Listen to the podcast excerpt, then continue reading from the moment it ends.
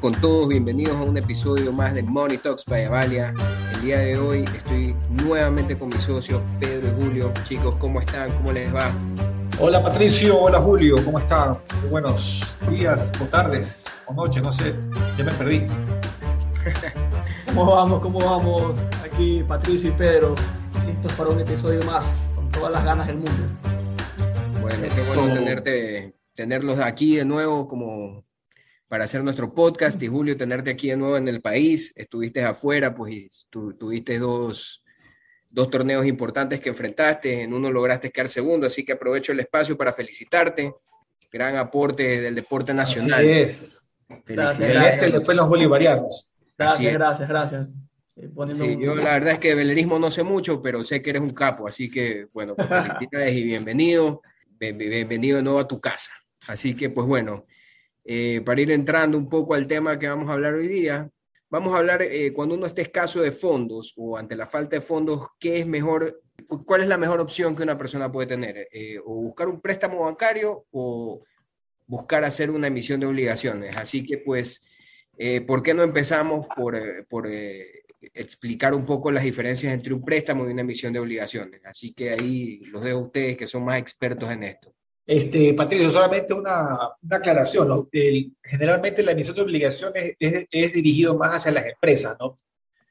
Eh, las personas naturales no, no tienen acceso a, a, ese tipo de productos. Entonces, eh, cuando hablamos de préstamo y de, y de obligaciones, pues eh, eso está más enfocado en las empresas, por si acaso. Correcto. Sí. Correcto. Sí. Y los préstamos son obviamente transacciones netamente bancarias, ¿no? No, el, cliente tiene eh, esta relación ya con el sistema financiero eh, y básicamente pues los préstamos se los relaciona mucho más pues con, con los bancos, ¿no?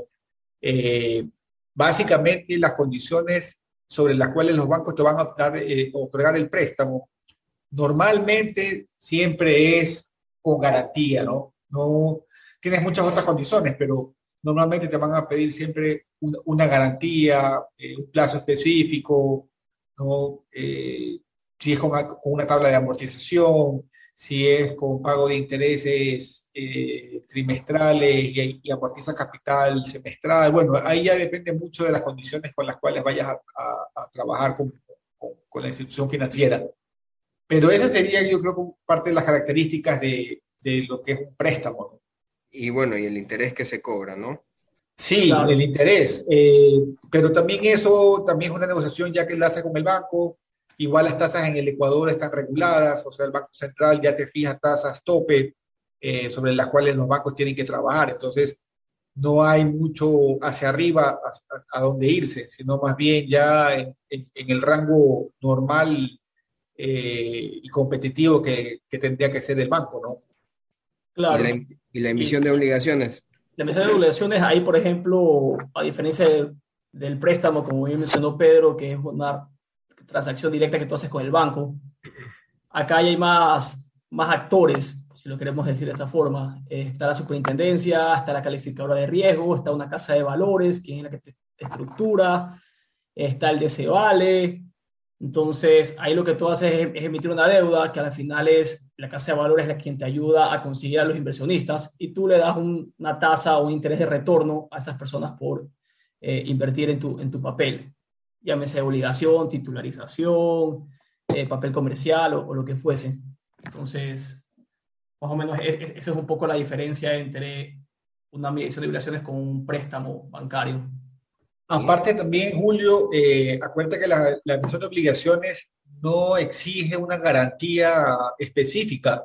Claro, eh, también. Es una garantía general. General, sí. Eh, y, normalmente lo hacen en función de, del 80% del patrimonio que pueda tener la empresa. Ahí me, ahí me corriges porque no, no puedes pedir un monto superior a, cierta, a cierto eh, valor que tengas tú. Correcto, y tienes que tener un patrimonio mínimo, creo que es de un millón para acceder, salvo que después te vayas a las REF, que son para las pymes, que, que, ahí varía un poco, pero pues en general tienes que tener un, patrimonio mínimo para poder acceder a, emitir una obligación. Eso también me faltó, a diferencia de un banco que también, eh, o sea, son otro, otro, tipo de requisitos que ellos te piden. Sí, así es. Pero la emisión de obligaciones, claro, como dice Julio, entran, entran otros actores, ¿no? Y la Casa de Valores tiene un estructurador financiero que es el que tiene que eh, hacer el trabajo de, de revisión de la, parte ya de, de, los números, ¿no? La posibilidad de que puedan ellos eh, hacer la emisión, ¿no? No, pero es, es interesante ahí que, que, también mencionemos un poco el tema que, que dijo Julio de las pymes, como porque, o sea, generalmente entendería que son las que mayor, mayor impulso necesitan en el comienzo, ¿no? Eh, sí. o sea, yo diría, ¿no? hay unos papeles que son los REF, que, tú, que, se les dice, creo que es el registro especial bursátil, si es que no me equivoco. Pero lo, lo, que es difícil, me he dado cuenta, no sé ahora, pero cuando yo estuve bien, bien involucrado en la administración de fondos, era difícil en cierto punto que la gente invierta en este tipo de papeles, porque como no les exige calificación de riesgos y son pequeñas em, claro, es un riesgo empresas con un riesgo mayor, te dan una tasa eh, mayor de interés para tu retorno, para que sea más atractivo, pero no, no he visto muchos en todo caso, entonces entendería que a lo mejor no es muy atractivo para los inversionistas, sobre todo aquí en Ecuador, que la mayoría son institucionales o el mismo gobierno son los que estamos metidos en el mercado de valores puede ser que tampoco esté bien difundido, porque por ejemplo yo no tenía ni idea de esto que me mencionas. Bueno, también, también. no me sería extraño en todo caso, eso de ahí también, esa parte. Claro, pero bueno, es una buena opción, ¿no? Para los que están empezando, quizás este, hacer un research ahí y ver qué opciones de financiamiento pueden conseguir. Pero bueno, ¿ustedes cuál creen que es la opción más beneficiosa para una empresa que se encuentra en la necesidad de financiamiento? Depende, yo creo que ahí depende mucho de, del, del, monto que necesite la empresa, eh, el uso que le vaya a dar. Y también la necesidad. Que también lo necesita. O la necesidad, qué tan rápido lo necesitas. Sí, eh, normalmente un proceso de, bueno, los bancos también van a tener un tiempo de, de demora, pero normalmente un proceso de emisión de obligaciones, ¿qué será? Dos meses, los bancos pueden que se te demoren lo mismo o dependiendo de la, de, la, relación que tengan con el banco y qué garantías les estés dejando, puede ser que esa operación sea mucho más rápida. Pero depende mucho también el uso que le vayas a dar. ¿no? Si es capital de trabajo, los bancos tienden a no ser muy, muy abiertos. Si es para compra de, de equipos para infraestructura, eh, y es para el sector productivo, pues creo que ahí tienes más apertura, tienes, tienes ciertas líneas de crédito que consiguen para, para ese tipo de, de financiamiento. Eh, si es para sustitución de deudas, o si vas a, a, estar pagando otras deudas, así mismo también los bancos son un poco más cerrados. Eh, entonces ya depende mucho de la necesidad del, del, de la empresa, ¿no? Y el, costo financiero, el, el, costo financiero creo que es, es menor si tú haces una emisión de obligaciones. Depende también de la calificación, pues acuérdate que tienes que tener una calificación de riesgo, ¿no? Claro. Y normalmente la, aquí en este país, si no tienes una calificación de riesgo de A, no, te, no, no consigues un rendimiento bajo. Generalmente se van a pedir que una tasa mayor de castigo, ¿no? Claro. Lo que sí es más flexible en la emisión de obligaciones es que tú puedas el plazo eh, mayor de lo que puedes conseguir en un banco. Eso sí, eso sí creo que tienes el beneficio, ¿no? La emisión de obligaciones tú puedes decir Cinco años, creo. Cinco años, correcto. Y, pago trimestral eh, o semestral de capital más intereses. Entonces ahí, va jugando acorde a, los flujos. ¿Y cuál es la, la de intereses más altos? Generalmente el crédito. Por lo general, sí. Claro, el crédito el banco te va también a calificar. O sea, en ambos casos tienes una calificación. La diferencia es que el banco no te exige que, te, que, recurras a una calificadora de riesgo. El banco hace su, su análisis en, cuando hace su comité de crédito, y en la emisión de obligaciones te exigen contratar a una calificadora de riesgo, que es una empresa ya eh, especializada. Pero la tasa también va a ir acorde a, lo que salga en, en, en, tu score crediticio. O sea, si el banco considera que la tasa que tú eh, puedas recibir eh, es mayor del 10, te la va a aplicar. Y si eres una empresa AAA que ya tienes una relación con los bancos y, y puedes eh, eh, un poco pelear, puede ser que te dé una tasa del, 7. claro, se va a depender mucho de tu perfil de riesgo. Totalmente, totalmente. Y también de, qué tipo de garantías vayas a dejar. En la emisión de obligaciones también puedes dejar garantías. En ciertos casos, cuando tú no calificas, digamos que quieres el proceso y tu calificación de riesgo no va a ser A, y digamos que es una B, y digamos que, no quieres que tampoco te castiguen mucho. Entonces, a veces los estructuradores te dicen, bueno, si quieres tener una mejor calificación, tendrías que dejar algo en garantía, ¿no? O algo que respalde la emisión para que te den la, calificación de A. Entonces, hay ciertas empresas que sí han optado por hacer eso con el ánimo de mejorar su calificación y que, por ende, su rendimiento o el, rendimiento a pagar sea más bajo. O hay veces que, por ejemplo, los bancos no están otorgando créditos. Entonces ahí la opción, las casas que la única que tendrían para obtener fondos es la obligación, la emisión de obligaciones. Entonces ahí cuando entran a hacer este proceso, eso también se, se, ha dado. ¿Y ustedes por qué creen que generalmente la gente sigue optando por ir por los créditos bancarios en vez de tomar eh, la opción de la emisión? Yo creo que más es un tema de, eh, de cultura. O sea, cultura no por el lado de, de, educación, pero sí por el lado de, eh, lo, tradicional. O sea, lo tradicional son los bancos. El proceso en la, en la bolsa de valores o mercado de valores, el, tema está en que tienes que cumplir con muchos requisitos ya de lado hacia la entidad de control. Aquí tienes que recordar que, una vez que tú sales al mercado de valores, la, eh, la de compañías puede hacerte revisiones eh, periódicas en la empresa, tienes que tener un auditor externo que eh, emita su informe, tienes un representante de los obligacionistas que tiene también que recibir informes de la empresa, eh, tienes la calificadora de riesgo, tienes la casa de valores, entonces tienes algunos, algunos partícipes que, que, tienen que pedirte información. Entonces, esa solicitud de información y esa formalidad es lo que a veces eh, empresas tienden a, rechazar, son, son muy reactivos. Entonces, cuando vas al banco, el banco pues te pide los documentos tradicionales como cualquier operación de crédito y ya tendrás que pues cumplir con esos requisitos, pero no tienes que tener atrás a las entidades que te mencioné eh, respirándote, ¿no? Entonces, todavía esa parte de la, de la formalidad o, o, de, o, de, digamos, cumplir, eh, le cuesta ¿no? a, las empresas, le, cuesta muchísimo. Pero aún así, el mercado de valores ha tenido un crecimiento, se podría decir, importante para nosotros, porque si, han, si hay muchas empresas que, que, han salido con sus emisiones de obligaciones en, en la bolsa de valores, ¿no? Sí, eso te iba a decir. Este, ahora último, pues se ven muchos, muchas más empresas que han salido y pues ya también este tema se comercializa mucho en redes sociales y se ve y hacen publicaciones de emisión de obligaciones y, pues, sí, están haciendo más bulla, eh, están, están, tratando un poco también de, de, eh, como quien dice, eh, eh, lavar un poco los problemas que existieron anteriormente eh, en la bolsa de valores, ciertos, ciertos temas que sonaron bastante en los medios de comunicación y, de opinión pública. ¿Te refieres a, los temas de la crisis?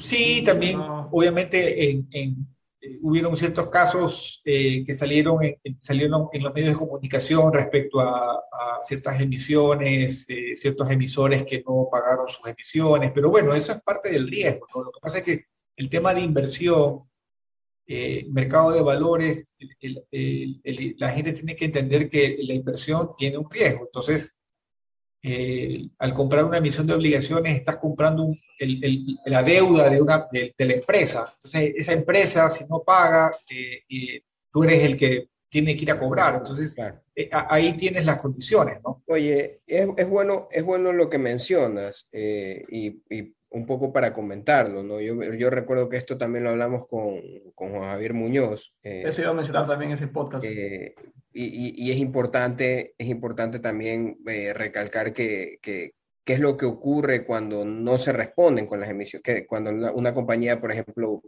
hace esto, ¿no? de no responder con la emisión de obligaciones. ¿Qué, qué pasa ahí? ahí depende mucho si de las garantías que haya dejado o no la, empresa cuando cae en default. Yo me acuerdo que en esa conversación con, con Juan Javier, él dijo que creo que era menos del 1% o no me acuerdo cuál fue la cantidad, pero era casi nada de las empresas que han caído en todo este tiempo en el mercado de valores por default.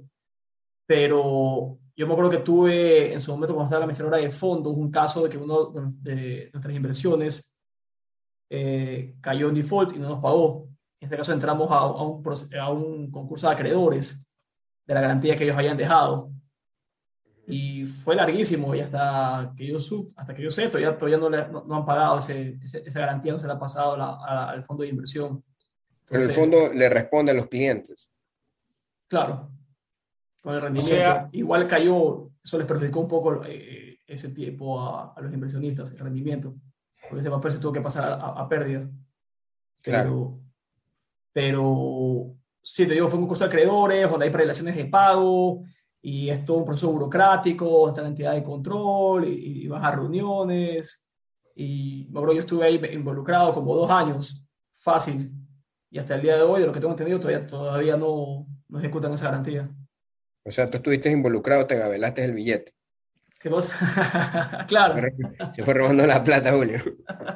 Claro, el proceso es más complicado porque, como dice Julio, tienes que ir a un concurso de acreedores y, y ahí tienes una apelación de pago. O sea, el IES, el SRI se te llevan todo primero y de ahí lo que te sobre al resto. Claro, tienes los empleados, por ejemplo, porque ya estamos yendo en el caso extremo. ¿no? El caso extremo es cuando ya definitivamente la empresa eh, quebró y, los dueños huyeron y, te quedaste en, la indefensión. Entonces, ahí, ahí tienes un, un, liquidador que lo nombra el superintendente de compañías, eh, tienes al representante de los obligacionistas que también tienen que velar por, por, los intereses de los obligacionistas. Bueno, como dice Julio, pasas un, via crucis más o menos y, son procesos que pueden durar años. ¿Quién sabe si de, aquí a, a mañana? Ahora, en esa liquidación tienes que ver si es que vas a encontrar eh, los recursos para poder devolver el dinero. Y si no los hay, te fregaste. O sea, simplemente perdiste el dinero. No, no, tienes ahí chance de, reclamar. Pero eh, este caso, en este caso, lo que, eh, lo que, el, que pierde, el que pierde es la, la administradora de fondos, ¿no? No los en el caso de la administradora, la administradora, pero si, tú compraste la obligación, tú tenías 5 mil dólares y invertiste en esa obligación, los perdiste. Claro, si tú invertiste como Patricio Dávila en esa empresa 5 mil dólares y te pasa lo que, el caso que estoy diciendo, tú perdiste esos 5 mil dólares. Ya, pero eso no, eso no entra en un proceso, por ejemplo, digo, si la emisión se emite por 500 mil dólares, tiene que haber una garantía por ese valor, me imagino. Es que es, garantía es general, ¿no? No estás dejando nada en garantía, a menos que dentro de la estructuración te hayan pedido, solicitado que dejes algo en garantía, pero normalmente el 90% de las emisiones son garantía general. Eso significa que es sobre tus activos no comprometidos. Okay. Entonces, esos activos no comprometidos, en teoría, son los que deberían de cubrir en caso de que no puedas pagar. Ahora, te pongo el ejemplo de lo que pasó alguna vez. Eh, eh, de una emisión de obligaciones donde tenías un inventario. Pero tú sabes que el inventario es, rotativo, o sea, tu inventario rota todo el tiempo. ¿Cómo puedes mantener un, inventario alto para, justificar lo que tienes que tener de, eh, de, la emisión? Entonces, lo que pasó en ese caso fue que esa empresa vendió todo lo que tenía de inventario, recibió el dinero, no, tu, no pagó la emisión de obligaciones y se fue. Entonces, ese caso, te estoy contando hace muchos años atrás, pero muchísimos años. Entonces, ahí, hubieron correcciones o ajustes a la ley, casualmente porque hay estos, estos pequeños vacíos que a veces, pues, eh, ciertas empresas se dan cuenta y ya. Bueno, hace poco también hubo un caso medio sonado, ¿no? Sí, también hay, ajá, también, también, correcto. Así pero, es. Pero bueno, eso era lo que nos comentaba Juan Javier esa vez, que igual no, no, es, que, no es que dejó algo, a alguien mal parado, ¿no? Sino, bueno, hubo gente perjudicada definitivamente, pero, pero sí se logró responder pues a, a los inversores. Bueno, el caso más sonado es el de la Policía Nacional. Ese es el del IFA, ¿verdad? Ese sí, no. Pero ahí está involucrado el gobierno son, fondos de, son fondos de los policías y ahí estás hablando de 600 millones de dólares. O sea, yo no sé si, si para él 600 millones de dólares no era una cifra importante, pero... No, esto, fue, esto fue antes, ese podcast fue antes de lo que pasó de, este caso. del eSport, claro. Ajá. Sí. No, ya, se sabía que había pasado, pero... Seguro, según yo, ¿no? Sí, sí, eso fue hace tiempo. Ah, bueno, puede ser, sí, no recuerdo bien. Pero, pero no, no, no fue sobre ese caso que hablamos igual. Este, sí, bueno, es que han habido algunos, han habido algunos. Entonces, eh, el, tema va por, por el lado más bien de, de, la banca que te pide menos, digamos que te pide menos requisitos en cuanto a, lo que tú necesitas entregar para poder acceder al crédito, al préstamo. Claro, y bueno, pues este, si ustedes tuvieran que darle un consejo a un amigo, que sea, que tenga una empresa, bueno, en el caso de una emisión de obligaciones, pues se, se entiende que es una empresa grande, pero también mencionaron pues que ahí pueden hacerlo con pymes. Así que, pues, ¿qué consejo le daría a un amigo que, que, quizás necesita un financiamiento y está buscando, pues, una de estas dos opciones? Yo pienso que el, el tema de las obligaciones siempre va a ser una, una mejor alternativa. hay casas de valores muy, muy buenas este, que pueden dar la asesoría, en este caso, a, los clientes. Uno conoce dos muy, muy buenas eh, eh, casas de valores que, no, que los pueden asesorar, pero siempre va a ser una mejor opción porque creo que tienes más flexibilidad. Una vez que ya pasas por todo el proceso y ya estás, eh, eh, digamos que eres catalogado como emisor de, de, valor, ya una vez que pasas ese proceso, ya las siguientes emisiones son mucho más fáciles. Entonces yo creo que por ese lado tienes más, más oportunidad, ¿no? Y con una tasa mucho más competitiva. Y, también soy la idea de, impulsar el, sobre todo el mercado de valores, costos financieros, de lo que recuerdo de la conversación con Juan Javier y, de lo que yo estaba en experiencia, te sale el costo financiero mucho mejor si emites una obligación. Entonces, cuestión de analizarlo, vean también, como dijimos un principio en el programa, vean qué, qué les conviene más, dependiendo de las necesidades, de los de las características, de los requisitos, y al final es ahí ya pues tendrá un mejor panorama de qué puede ser. En cuanto a las casas de valores, como dijo Pedro, sí, está Casa de Valores Futuros y Plus Bursátil, las dos tranquilamente los pueden ayudar con todo este proceso de estructuración. Hacen un excelente trabajo, que tienen algunas em-, emisiones de por medio de ellos como estructuradores. Entonces, cuesta nomás de pegarles un, un fonazo.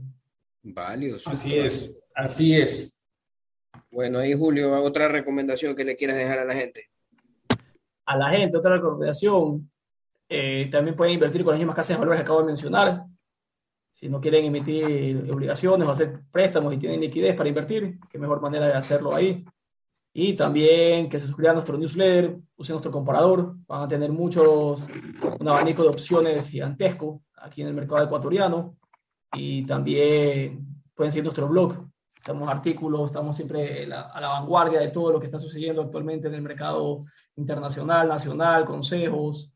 Entonces, esas son todas mis recomendaciones que les podría dar.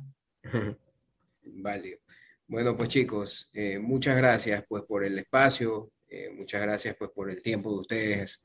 Y bueno, pues gracias también a, lo que a los que nos escuchan. No se olviden de seguirnos en redes sociales, y como dijo Julio, eh, leer nuestro newsletter, escuchar nuestro blog y visitar pues nuestras redes sociales y nuestro comparador, ya saben, Aval y EC. Y bueno, pues muchas gracias. Eso es todo por hoy. Esperemos pues en un, en un próximo episodio eh, ya poder eh, tener un invitado para poder hacer uno de esos episodios largos que nos gustan de una hora y extendernos más. Bueno, pues despídanse ahí muchachos. Bueno, gracias, gracias Patricio, gracias Julio, estamos viendo. Gracias, gracias a todos los que nos escuchan. Un abrazo, Patricio y Pedro. Hasta la próxima.